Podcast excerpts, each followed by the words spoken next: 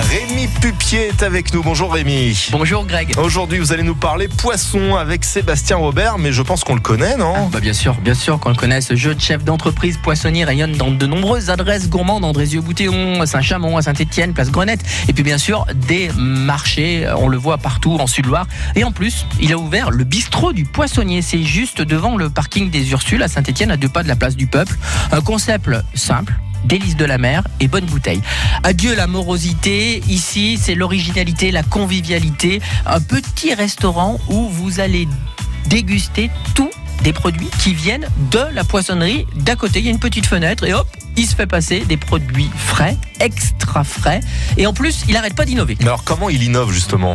Eh bien, tout simplement, il a mis en place un jeudi par mois des soirées dégustation. Alors, euh, des huîtres 100% françaises.